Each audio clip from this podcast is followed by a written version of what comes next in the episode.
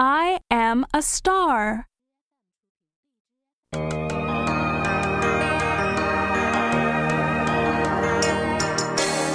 I am a star.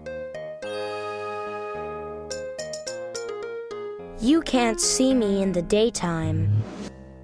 There is too much light. You can't see me on a cloudy night. I hide behind clouds. You can see stars on a clear night. Long ago, people saw pictures in stars. The pictures are called constellations. Some people saw bears. Some people saw dippers.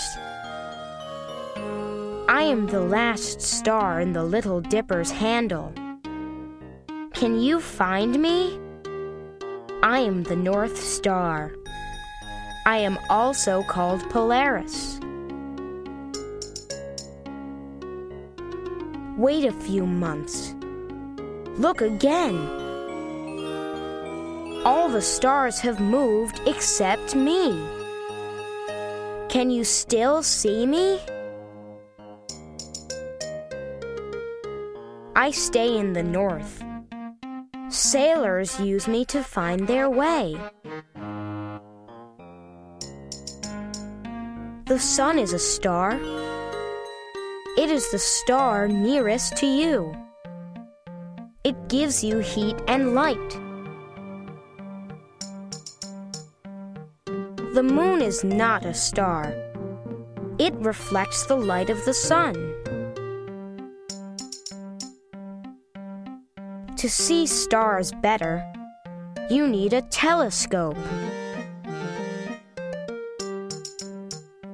The study of stars is called astronomy. People who study stars are called astronomers. They use big telescopes.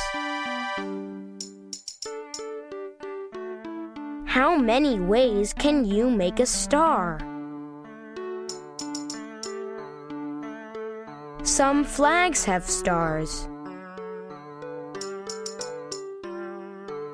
Do you know a song about a star? When you wish upon a star, what do you wish for?